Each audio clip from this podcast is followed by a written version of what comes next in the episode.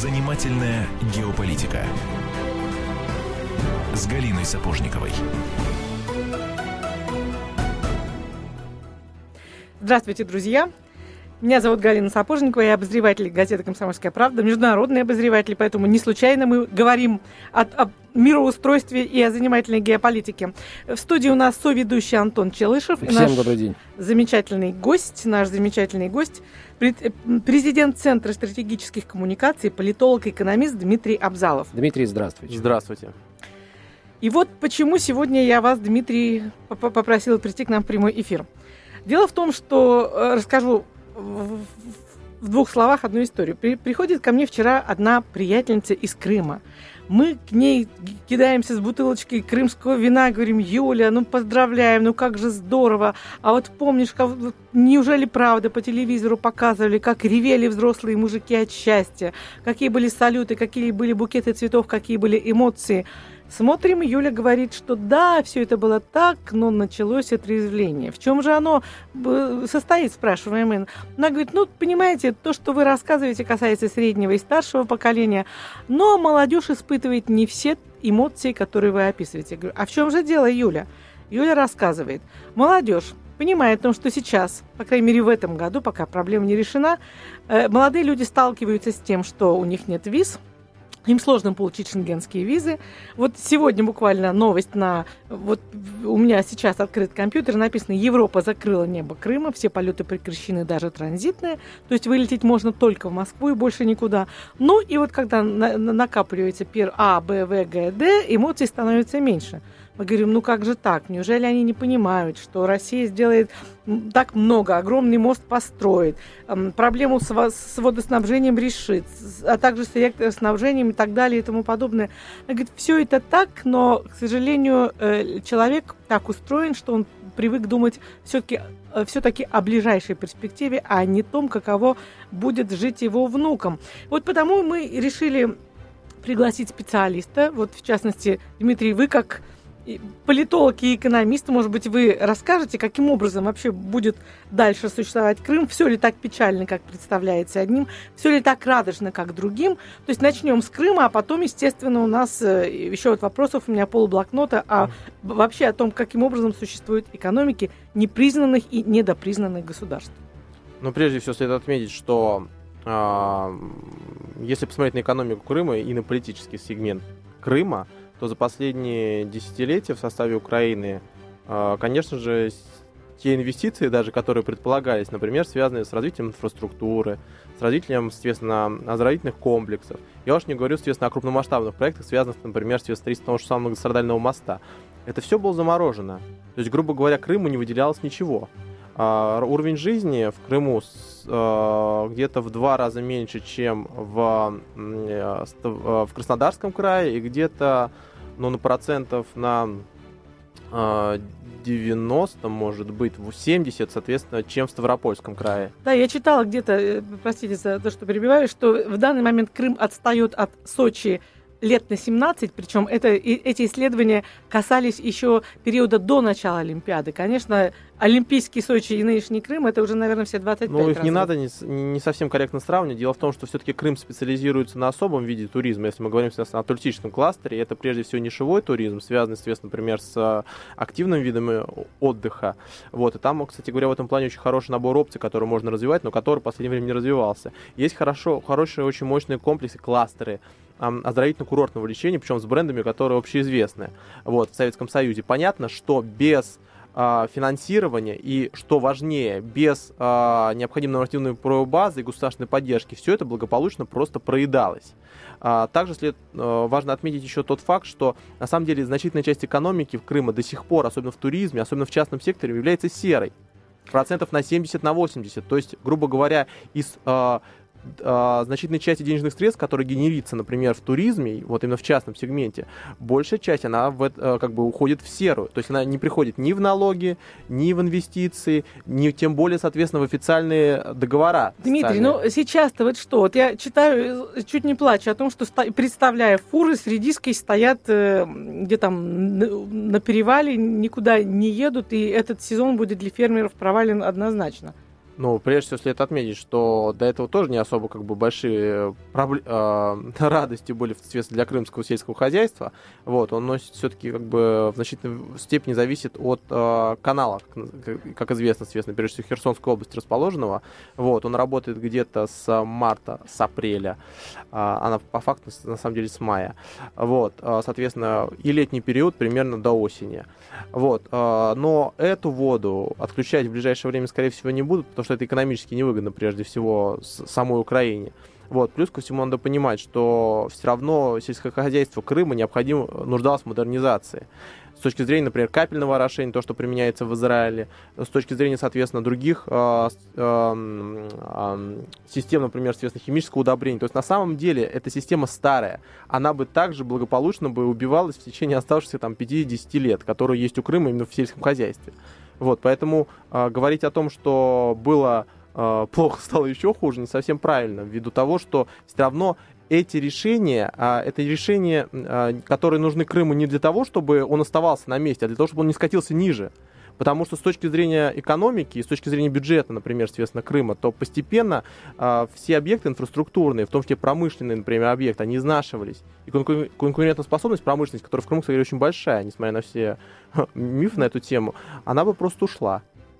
Понятно. Ну, то есть сейчас, когда Крым у нас находится под таким российским экономическим зонтиком, то есть, в общем-то, беспокоиться вы считаете, что за его судьбу не стоит? Нет, за, за, ее судьбу, за его судьбу надо беспокоиться обязательно. Ни в коем случае нельзя забывать. Просто а, была сложная ситуация, в которой Российская Федерация приняла не экономическое решение, а политическое решение, связанное с защитой, соответственно, русскоязычного населения, исходя из обращения, которое было представлено. Сейчас необходимо показать, что Крым это не просто а, обуза дополнительная, в такой бесконечной финансовой дыра, которая Российской Федерации досталась, а это территория, которая, территория развития, в которой которые э, Москва может реализовать все свои основные инициативы, которые за последние десятилетия были представлены, начиная от особых экономических зон и заканчивая, соответственно, прямой поддержкой средств внутреннего туризма. То есть, на самом деле, это такой модельный регион, где можно показать эффективность инструментов. Нет, Дмитрий, вы говорите таким языком, будто вы читаете лекцию в МГУ и для, для кандидатов и докторов наук. Давайте на более человеческим языком, на более человеческих примерах. Вот представьте. Но в люб, любым языком, уже после, после коротких э, новостей, после короткой рекламы, потому что уже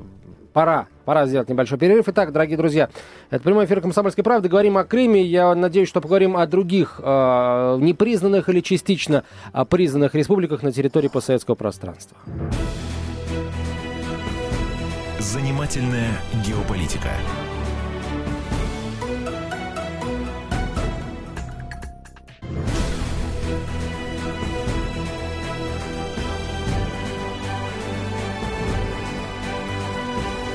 Занимательная геополитика с Галиной Сапожниковой.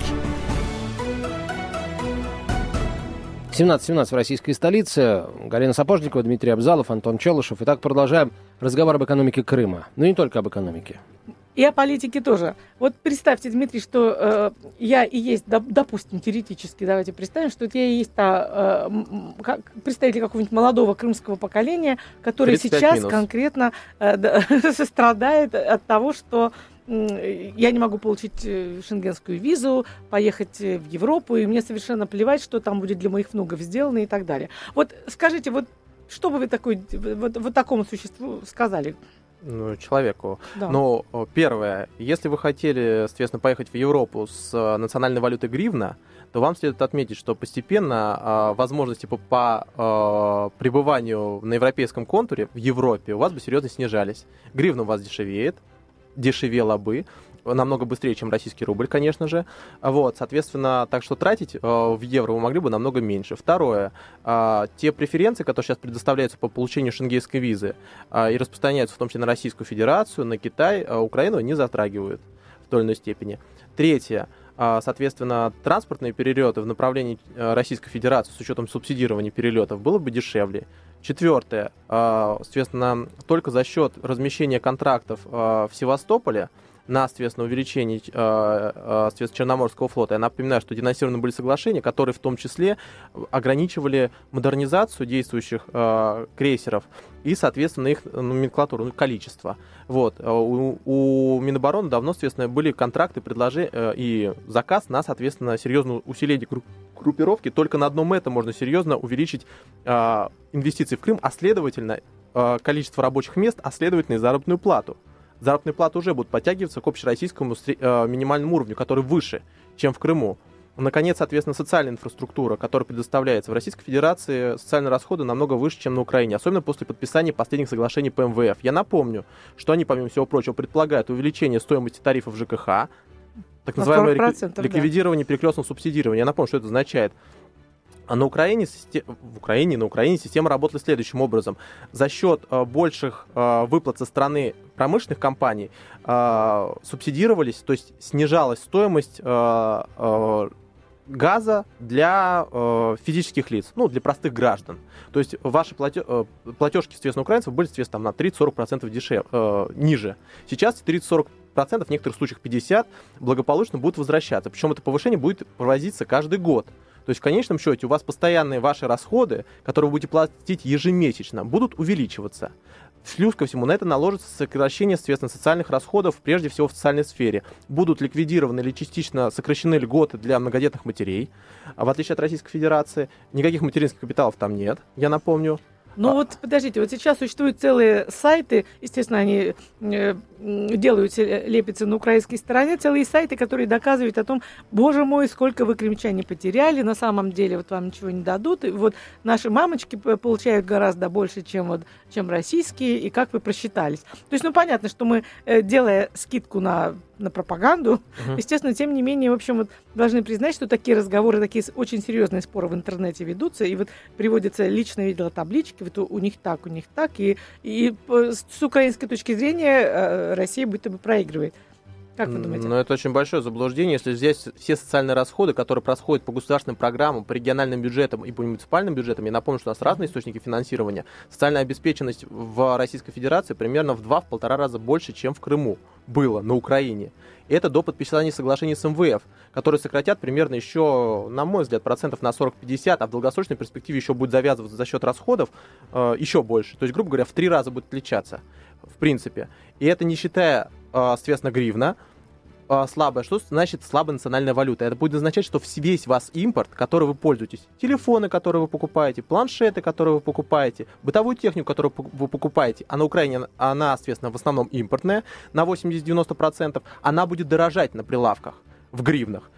А при том, что зарабатывать это вы, естественно, в гривнах, а не в евро, судя по всему.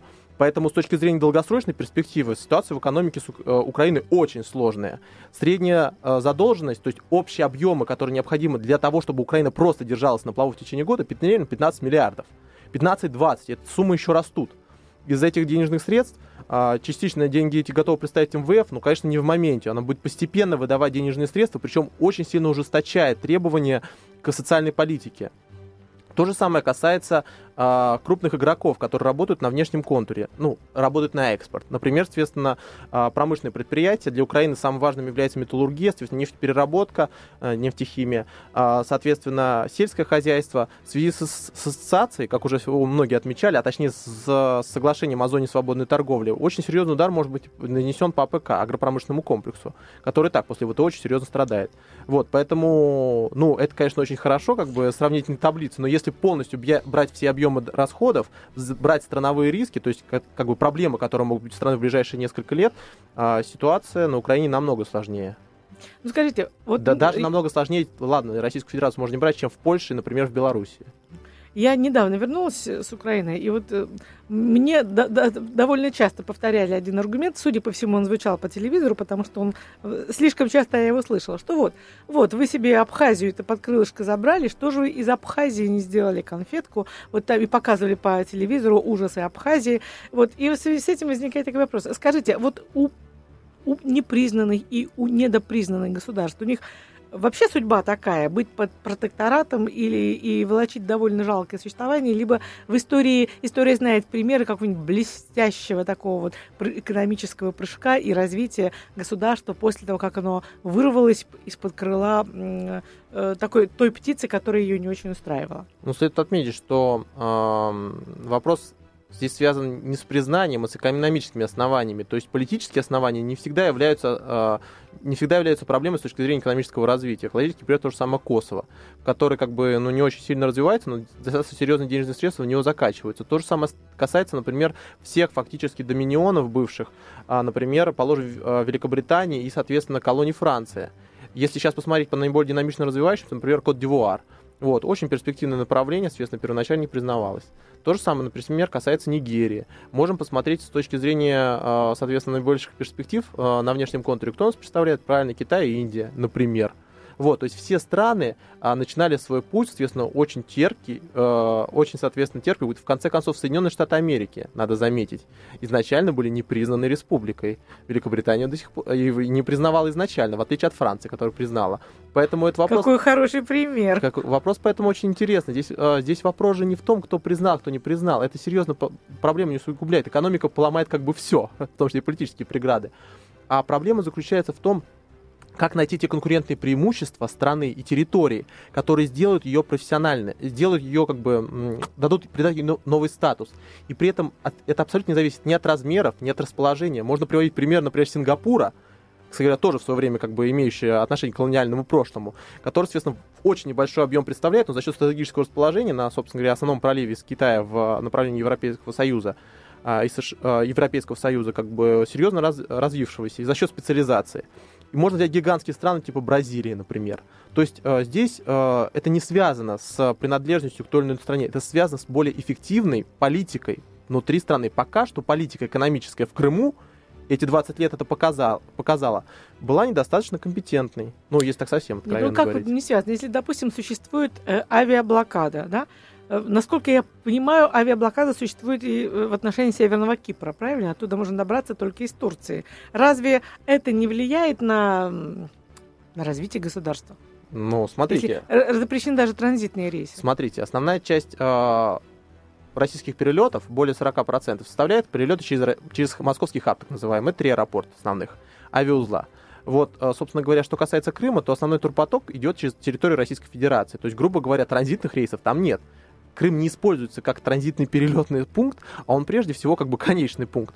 А, поэтому тот же самый трафик, там 2,5 миллиона а, в среднем граждан в год, и скорее всего этот объем будет увеличиваться именно по линии Российской Федерации. Это он... со стороны России. Вообще-то они называли цифру, э, что в Советском Союзе было 8 миллионов туристов, сейчас 5,5. Ну, в Советском да. Союзе это единственная э, возможность была выехать, соответственно, отдохнуть внутри страны, а, да, условно говоря. Спасибо, Плюс ко всему, следует отметить, что основная часть а, туристического, а, туристического трафика, который сейчас происходит в направлении, Укра... А, в направлении Крыма, до, происходил до присоединения, это был железнодорожный транспорт и, авто... э, и автосообщение.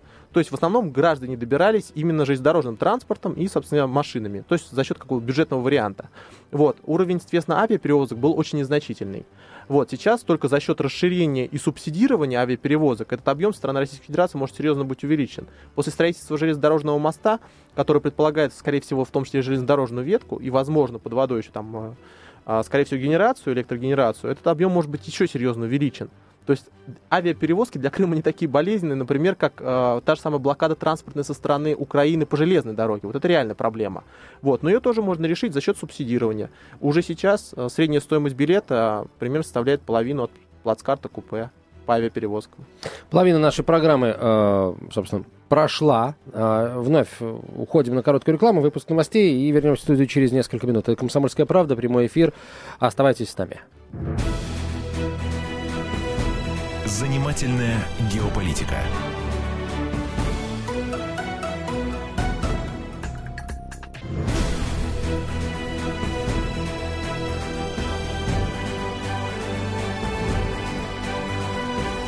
Занимательная геополитика. С Галиной Сапожниковой. 17.32 в российской столице. Мы продолжаем. Галина Сапожникова, Дмитрий Абзалов, Антон Челышев. Говорим о Крыме. Ну, вообще, Дмитрий, когда мы с вами договаривались о сегодняшней передаче, мы с вами собирались крутить глобус мира mm-hmm. и э, обсуждать судьбу всех непризнанных и недопризнанных государств. А все равно постоянно сбиваемся на, на тему Крыма и никуда mm-hmm. от этого не идти. Вот у меня еще один вопрос по поводу Крыма и возник. Если помните, те, кто, на- напомню тем, кто слушал нашу передачу не самые первые минуты, я рассказывала о настроениях в Крыму, о том, что ну, не столь все наступает это некоторое отрезвление, боится молодежь, что не может получить визу. И вот э, при- приходила ко мне вчера в гости приятельница из Крыма и рассказывала о страхах. И вот э, еще один такой страх, что вот теперь, как только э, те, кто, те, крымчане, которые годами зарабатывали на сдаче жилья, обнаружат, попадут в, в кольцо нашей э, строгой налоговой системы, вот тогда-то они и ахнут. Что там происходило с налогами? Ну, прежде всего, следует отметить, что для различных, ну, различных отраслей по-разному, в принципе. То есть, например, ВПК очень сложно из налогового составляющего вести, например, там, э, судоремонтные заводы. Но, например, в, системе сдачи жилья, то есть, оно распространенный частный сектор, вот, а там значительная часть находится в сером сегменте. А по-разному оценивается, ну, там, на меня там 3 четвертых где-то, они находятся в серой, в серой части. Что это означает? Что, как бы, договора заключаются, если заключаются, то чисто фиктивные, либо, соответственно, устные соглашения. Вот, налоговое обложение не платится в принципе. То есть, как бы, если что, как бы это рассматривается как друг приехал пожить. Вот. а, Понятно, что очень большие риски были связаны с тем, что сейчас придет Российская Федерация, налогообложение увеличится. А Для, для этого, собственно говоря, создается особая экономическая зона. Особая экономическая зона предполагает, помимо всего прочего, напоминаю, нулевое, а, налоговые каникулы на 5 лет как минимум. Соответственно, низкое налогообложение по прибыли, например, для компаний, для организаций, нулевое налогообложение по имуществу и по земле. Ну, у нас-то как бы уже и один налог. Вот, соответственно, и ряд других преференций. То есть, в принципе, гражданам будет выгодно выходить в, а, в правовую сферу. Они и так платить налогов не будут в ближайшее время, судя по всему, по каникулам, ну, в крайнем случае, соответственно, по арендной составляющей. Вот, но зато они смогут обеспечить свои права, прежде всего. А, Все прекрасно знают, что когда человек э, заселяется в какой-то дом и возникают какие-то проблемы, то вопрос решается не в судебном порядке, а, соответственно, там он что-то затопил, или что-то залил, или что-то отломал. Это все решается как бы на устных договоренностей, и человек, в принципе, ничем не обязан, соответственно, тому или иному гражданину. Выход в нормативную правовую систему а, обеспечит защиту, прежде всего, прав самих арендаторов, которые сдают недвижимость, которые, в принципе, э, эти права должны за собой закреплять. Они смогут уже спокойно показывать этот доход, они смогут получать, соответственно, пенсио- э, денежные средства в, пенси- в пенсионную систему, в принципе. А, Например, регистрируются как индивидуальные предприниматели. Вот. То есть это на самом деле система, которая сделает а, легальным их статус. То, чего в Крыму давно не хватало, на самом деле. Даже не могу понять, какой год э, напоминает это в нашем российском развитии. 2000 99 какой примерно? Ну вот на самом деле очень хотел, ну это, это конечно, напоминает, э, соответственно, упрощение налога, соответственно, подоходного, вот, после которого, кстати говоря, налогооблагаемая база выросла очень серьезно. Вот, и тогда все говорили, как же так, снижение налога, это же очень большой риск для федерального бюджета, но, как показала практика, за счет снижения налога, предоставления преференций, за счет количества и массового выхода из тени обеспечивается больше приход денежных средств. Плюс ко всему, это граждане, которые уже спокойно могут планировать свою деятельность на 5-10 лет вперед, а не каждый раз держаться со свой, как бы, например, соответственно, домик, думая, когда же к нему придут люди, как бы, и возьмут его и заберут. Потому что никаких возможностей доказать это у него, у них крайне мало. Вот, то есть это как бы в том числе и попытка сыграть в долгую.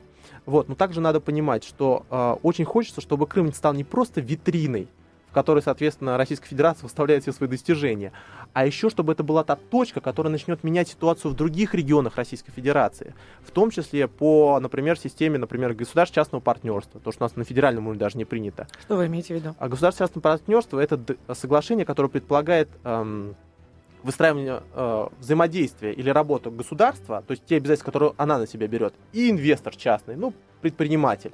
То есть государство, например, обязуется строить дороги, э, строить, э, электро, э, обеспечивать светом электроэнергии, соответственно, ак- актив. А предприниматель говорит, а я построю завод и обеспечу рабочие места. Вот эта общая система, этот системный подход к такой э, соглашению, взаимодействию между э, государством и бизнесом, это может быть выстроено в Крыму. Тем больше, что фактически она и будет выстраиваться по такому принципу. Очень хочется, чтобы эта практика также, соответственно, обратно была, соответственно, десантирована и на отдельные регионы Российской Федерации. Также очень хочется, чтобы уровень а, профессионализма в региональной власти серьезно повысился, потому что пока что его не хватает. Все-таки перед Крымом стоят очень амбициозные инвестиционные задачи, и для этого требуются особые профессионалы. И неудивительно, что, соответственно, например, министром по Крыму стал человек, который занимается особо экономическими зонами. Это очень сложный, на самом деле, проц- процесс, как бы, который предполагает очень хорошее ориентирование в налоговой системе, в инвестициях. Вот, поэтому очень хочется, чтобы потом этот, э, как бы, этот определенное требование компетенции к определенному профессионализму э, региональных м, представителей исполнительной власти, то есть властей, а, был перекинут на другие субъекты, чтобы губернаторы профессионально могли пред, предлагать инвесторам серьезные проекты не только в Крыму, например, или в Калуге, как у нас сейчас происходит, или в Татарстане, но и в Ульяновской области, и в, а, соответственно, положим, Хабаровском крае. То есть, грубо говоря, вот эту туру необходимо повышать. Вы так убежденно говорите, как будто бы существует некая технология э, вывода из серой э, тени э, вот, э, цел, целого ряда непризнанных государств. Вот э, у нас, по сути, у нас ведь их не так и много в мире, да?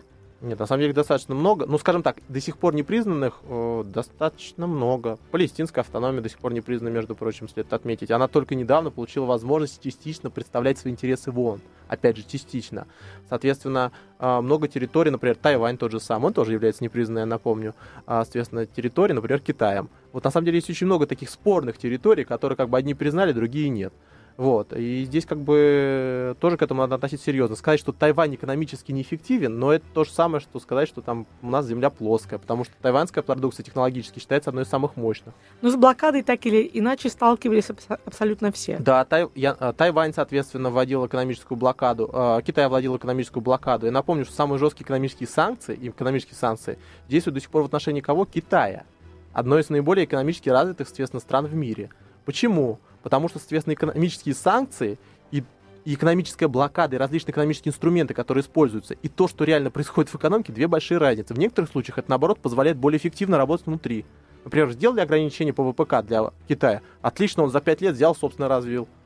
Сделали ограничения по технологическому экспорту. Хорошо, он, соответственно, взял, как бы с Японией взаимодействие наладил.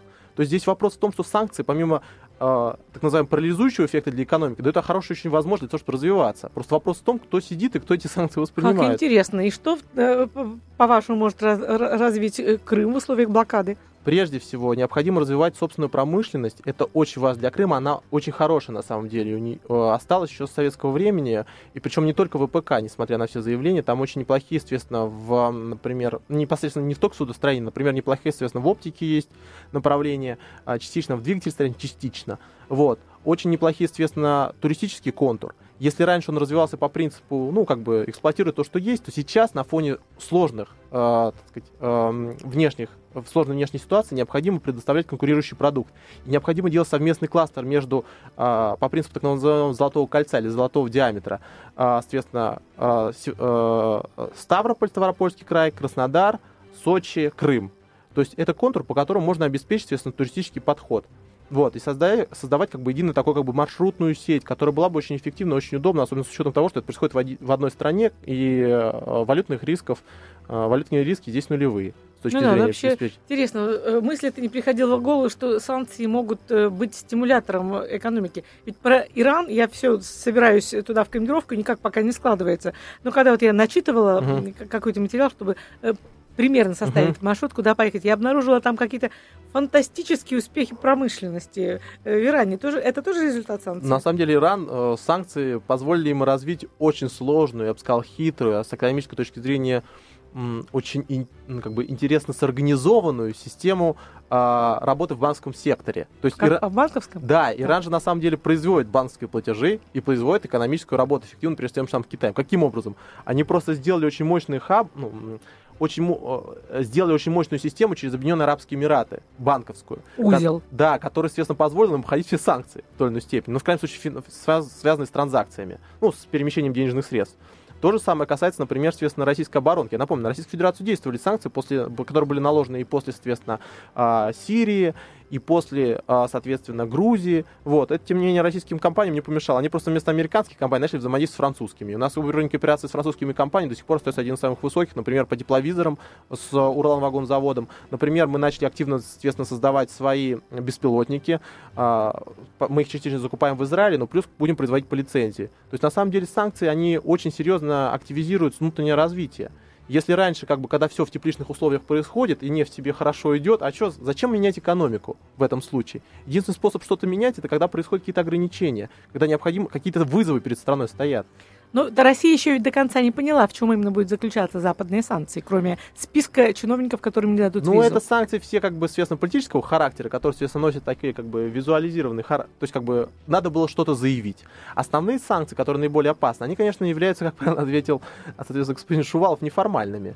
То есть, например, связанные прежде всего с, э, например, понижением инвестиционных рейтингов, то, что сейчас происходит, например. Ну. Продолжим через несколько минут. Занимательная геополитика.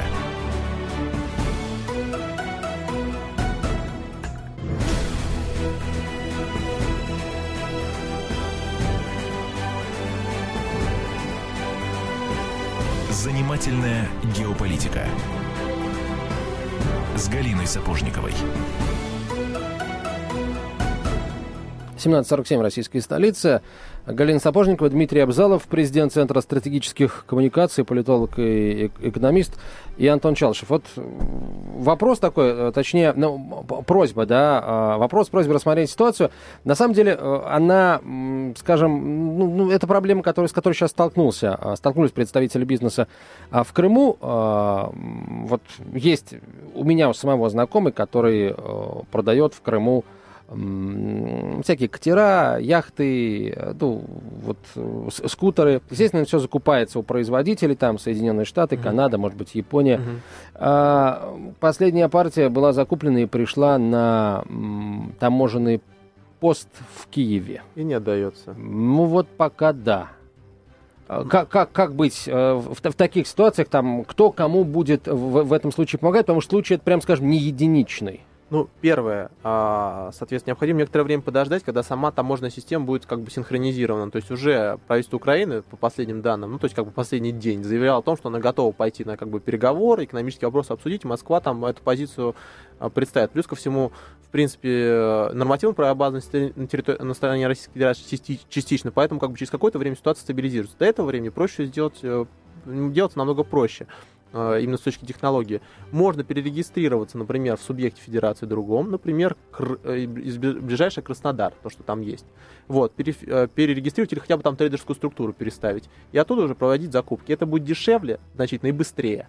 Потому что сейчас через а, а, Киев идет сложное таможенное оформление, с учетом того, что в долгосрочной перспективе это будет проще делать, через Москву будет проще проводить. А если вы параллельно будете резидентом еще особой экономической зоны, то у вас, возможно, будут нулевые таможенные пошлины. То есть, в принципе, М. можете даже сэкономить в будущем. Вот, правда, это как бы связано с оборудованием на переоснащение, там надо будет как-то а, перепозиционировать. Но пока что можно делать через Москву, например, просто поменяв регистрацию компании, это делается достаточно быстро. Вы можете просто создать компанию индивидуального предпринимателя хотя бы на территории Москвы, это, на территории, соответственно, Краснодарского края, Ставропольского края это де- делается очень дешево.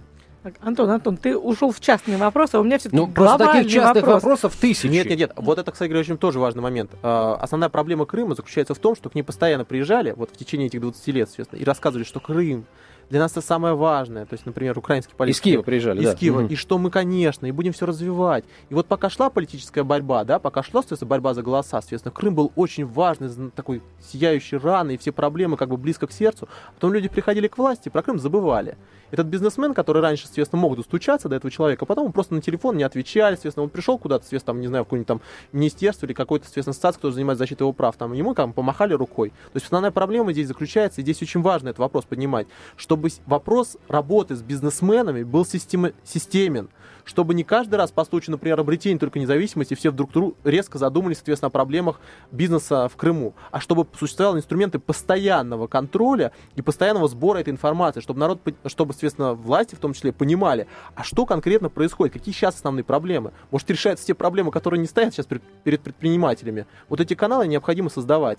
Прямые каналы, соответственно, взаимодействия. Если их не будет, то это все все равно будет носить ситуа- ситуативный характер такой, как бы, соответственно, конъюнктурный. Вот мы собрались все дружно, вот сейчас нас это волнует, а потом не волнует. И в этом основная проблема. И Мгм. эту проблему тоже надо решать.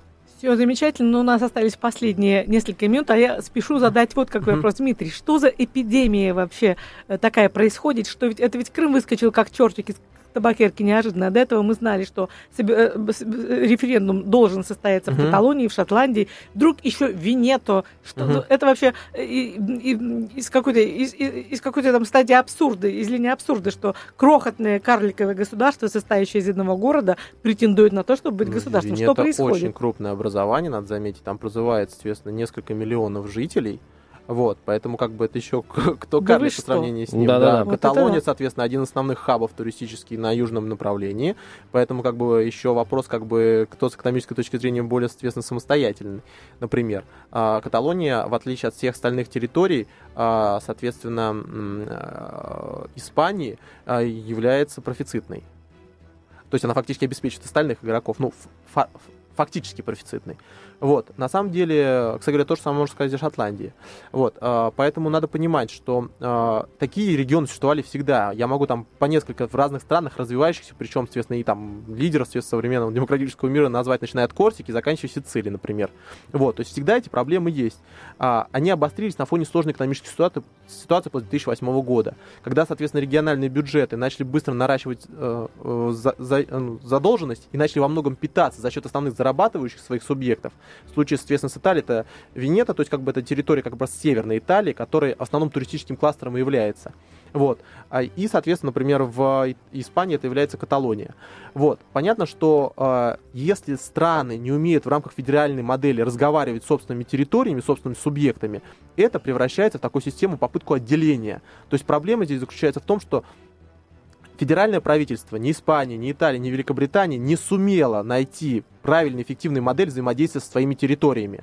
А лишний раз как бы ужесточать процесс, то есть как было в, Ита- в Испании, соответственно, запрет конституционного суда, или, соответственно, как сейчас происходит в Италии, просто как бы уголов- уголовные дела за сепаратизм, это просто попытка а, убрать всю эту борьбу, все эти реальные проблемы под ковер. Под ковером они будут расти, расти, расти, и потом будет следующий Крым. Только даже не Крым, а Косово, если так уж, соответственно, аналогии проявлять.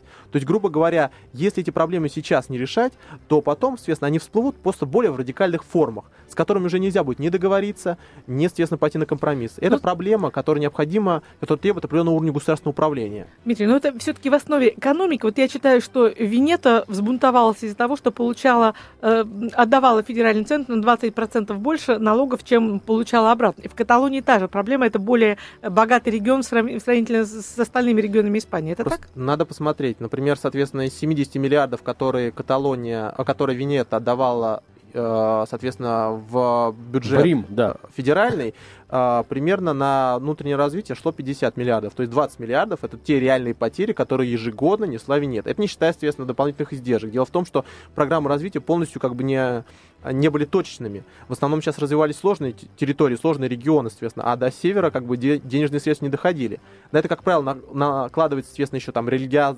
религи- э, региональный исторический фактор. Вот, и Каталония, следует отметить, в свое время была завоевана, я напомню, соответственно, королевским двором. И, соответственно, с Венетой были очень серьезные проблемы. С- Это все-таки первые, между прочим, республики, а, достаточно мощные именно торговые как таковые, которые были сло- сложены вокруг, соответственно, Венеции и Генуи. Вот, поэтому есть там, соответственно, еще исторические факторы. Вот, но в основном это экономика. То есть регионы не хотят платить за остальных. И вместо того, чтобы выстроить с ними нормальные взаимоотношения, например, как бы обеспечить их инвестициями, соответственно, или предложить какие-то формы облигаций, а, соответственно, власти в столицах занимаются классическим популизмом. Они раздают деньги всем, неважно, откуда они их собрали. Эта игра в короткую, это очень серьезная проблема, которая сейчас существует в Европе. В Европе сейчас очень много политиков-популистов, которые не думают о долгосрочных перспективах. И вот результатом этих решений всегда является проблема с территориями. Еще у нас, э, ведь это не, наверняка не последние какие-то точки на карте, которые будут бурлить. И вообще, Мгм. конечно, смешно, э, смешные аргументы и постоянное привязывание к Хельсинским соглашениям, Будапештским соглашениям, потому что по- после Хельсинских соглашений карта Европы уже перекроилась неоднократно, и после Будапештских тоже, да? Ну что у нас еще вот э, потенциально опасно? Фландрия, вероятно, да? Но Баски. Э, соответственно, есть несколько регионов, которые как бы мирно расходятся, есть Так. как бы которые болезненно. Из тех, кто мирно, можно вспомнить, например, Бельгию, вот, ну, относительно мирно. Вот, соответственно, там практически конф- конфедерация расходится. Вот, то же самое может сходить э, частично- Чехословакия. Э, Чехословакия, но это в меньшей степени как бы в тренде. Например, соответственно, говорят про кантоны Швейцарии. Вот, они, в принципе, достаточно разные, у них хорошая очень автономия, как бы там такие сепаратистские тоже разговоры идут. А, есть, соответственно, свои территории достаточно серьезные именно на, в Юго-Восточной Азии. Речь идет, например, соответственно, о уйгурском автономном округе уйгуры, которые есть, я в Казахстане и в Китае. Есть, соответственно, Тибет, есть Тайвань, есть, соответственно, Гонконг. А особый интерес заключается в чем? В том, что скоро заканчивается, соответственно, срок а, предоставления протектората Гонконгу, вот, и, соответственно, по идее, Китай захочет его в субъект нормально забрать в полностью, вот, и тогда, соответственно, этот вопрос, опять же, поднимется. А, есть вопросы, соответственно, связанные с а, такими же проблемами, например, Джаму Кашмир это общеизвестные факты, соответственно, с Пакистаном, соответственно, с Индией. Есть проблемы объективные, например, там Факленды те же самые многострадальные. Mm-hmm. Вот, то есть на самом деле проблемных зон масса. У любой страны есть проблемная территория, либо территория, как бы, которая высказывалась когда-либо. Я напомню, что 26 штатов в США предлагали выйти из состава США. То есть как бы на различном уровне. Вот, поэтому как бы здесь самое важное, это, с одной стороны, сохранить все-таки суверенную модель, чтобы все это не развалилось на части, но это требует прежде всего эффективного и более уважительного отношения к частям просто как бы завязать как бы узлом все свои проблемы и засунуть их как бы в долгий ящик, лишь бы они там как бы благополучно там сгнили. Такого не будет. В современном Понятно. мире ну, будет... Э... Билет-то нам куда выписывать? Посмотрите, как мир, э, мир нервничает. Да, да, как мир нервничает. Как и, говорят, суд эпох... в Каталонии, аресты Венета. Нам, вот журналистам, естественно, к большому сожалению, где чем хуже, тем лучше, нам тем интереснее. Куда выписывать билет? В какой... 20 секунд у нас. Вас, вам На имеет географию. смысл ехать в Федерацию с очень серьезной проблемой. То есть не имеет смысла ехать в Германию, Германию, федерацию там более стабильную, в США, может, а все остальное открытая карта. На этой оптимистичной ноте. Да, поехали в Венецию, да. А, спасибо большое, Дмитрий. Дмитрий Абзалов, президент Центра стратегических коммуникаций, политолог-экономист Галина Сапожникова, обозреватель «Комсомольской правды». Меня зовут Антон Челышев. Оставайтесь с нами. Впереди выпуск новостей, а потом программа «Национальный вопрос», где вы вновь увидите и услышите Галину Сапожникову. Занимательная геополитика.